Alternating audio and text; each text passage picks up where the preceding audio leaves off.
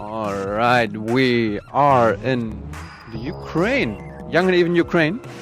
And who are you? I, I, I've seen you before. You might. I'm Maxim Eristavi. I'm a Ukrainian journalist covering revolution from the very first day. So where are we here? Uh, we're in uh, capital of Western Ukraine, Lviv. Uh, you know, the pushing force behind the revolution. And right now we're actually at the Lviv City Hall. City Hall. Yeah, it's a old, uh, you know, uh, empire building from those times when Ukraine, this part of Ukraine, were in uh, in Austro-Hungarian Empire. Yeah, I think it was called Galician uh, b- back in the they days. they call it right Ga- now the Galicia. same. Really? Ga- Galiciana. Really? Yeah. So anyway, um, you say we are in, we are in Ukraine, but I mean that can't be because we're obviously in Europe. We're in the EU.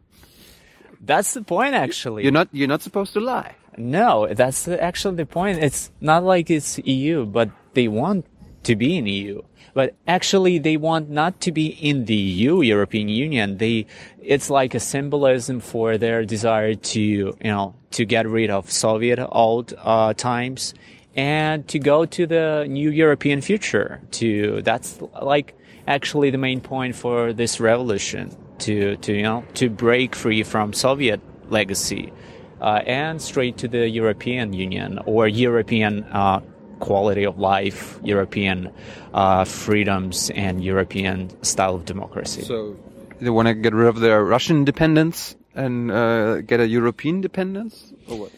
Uh, I don't think that. I think uh, all people here, they kind quite actually aware that they're not gonna get to the EU anytime soon, any couple of decades. Maybe maybe in NATO. uh, with uh, this Russian invasion, that's the first, uh, you know, uh, on the list right now to get into the NATO. So wh- wh- why is there no NATO flag? Uh, they're not yet there, you know. You're there. Yeah. I think they're, that's, uh, EU flag. It's more a reminiscence of what they, you know, desire at this, at this point. So, so, I mean, this is the the, the first first city we, we go to. Um, is every every city going to look like that with EU flags everywhere? I mean, we, we see one right there, here. No, I've, you know, there is other part of Ukraine in east and uh, south where there is no EU flags, and uh, not a lot of them. But because the people there uh, not are fro, uh, not so uh, supportive of this revolution. Um, They- They're against it. I, were they for Yanukovych? No, they hate him, hate him so much, even in his homeland. But they're so, kind of confused because of kind, some problems inside of this revolution, especially with far right movement. Tell, so, tell me about it. uh, the far right movement, far right fighters, they're also kind of a part of a pushing force behind this revolution, and they gained a lot of uh, uh, credibility and popularity during this revolution because they are kind of pushed it to the uh, limit, and many people credit them for you know for this revolution succeed actually. Really? Yeah, because there were uh, those uh, guys were on fighting lines, uh, uh, protecting Independence Square, almost like those uh, young guys. They're all young, actually. They're kind of even teenagers among them. So it's very popular movement, but a, a lot of questions if they're so popular to be in politics. So people like to side with them in time of revolution, but afterwards, when peace is is on, uh, a lot of of them questioning them for their right, uh, far right beliefs. Right. So I mean, uh, people. I mean, uh, Russian soldiers are on Crimea still. Um, Right as we speak. as we, right as we speak. Um, why are they not here?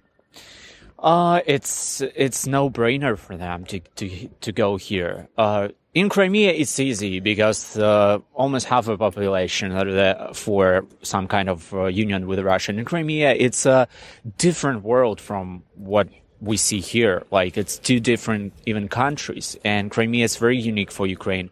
It's a super pro-Russian region with uh, uh, Russian, ethnically Russian people, and right now it's uh, I, I think it's a cultural heart of uh, Ukraine culture of Ukraine uh, as a, as a state. What, what about Lviv? Um, are there a lot of Russian Russians living here? No, I doubt that there is a lot of Russians. Uh, before Second World War II, it was uh, mainly a Ukrainian and partially Jewish uh, city. After that, it's mainly Ukrainian right now. People speak here only Ukrainian. Mm-hmm. there is no, you, rarely you can heard some Russian talk, but you know, yesterday and a couple of days ago, there was mass uh, movement here uh, to speak only Russian and people were speaking Russian. Even uh, a mayor that works here, he uh, spoke a couple of days only Russian to support eastern and southern provinces and to you know to send the message that uh, we should stay together. Stick in one, together. Yeah, in one country. The language doesn't matter. Sure. I mean, does it matter, or, or, does every Ukrainian speak both languages? It's not. Uh, yeah, it's uh, they are they all speak two languages, uh, especially they know two languages. In here, Russian and Ukrainian. It, it's from yeah, it's uh, from schools and for a lot of families speak. Uh, a lot of families in Ukraine bilingual Russian and Ukrainian. It's not an, even an issue anywhere basically. And for me, I'm Russian speaking. I'm non-ethnically Ukrainian, and um, in my in my whole life I hadn't any problem I had no problems at all speaking Russian nor I uh, had anyone I know for that matter. So all those talks about uh, Russian invasion uh, because of uh, banning Russian languages or language or you know uh, banning to be uh, to ban to you know being Russian is a false pretext of course on the other hand, it was still pretty stupid from the new interim government to just say, yeah, we're going to get rid of the Russian language. Sure, it was stupid. Uh, it, it, wasn't that kind of decision. It's propaganda, I guess, from Russian media that really? they tried to ban Russian. It wasn't not about that. They just restored Ukrainian as the only one official language. Before that, uh, Yanukovych uh, uh made Russian as the second official language in many provinces. Uh, it was nice move because it was in line with European laws. Mm-hmm. When you have like compact uh, provinces uh, with a compact uh, ethnic minority, it's it's obvious that they should speak their language too as a second uh, official.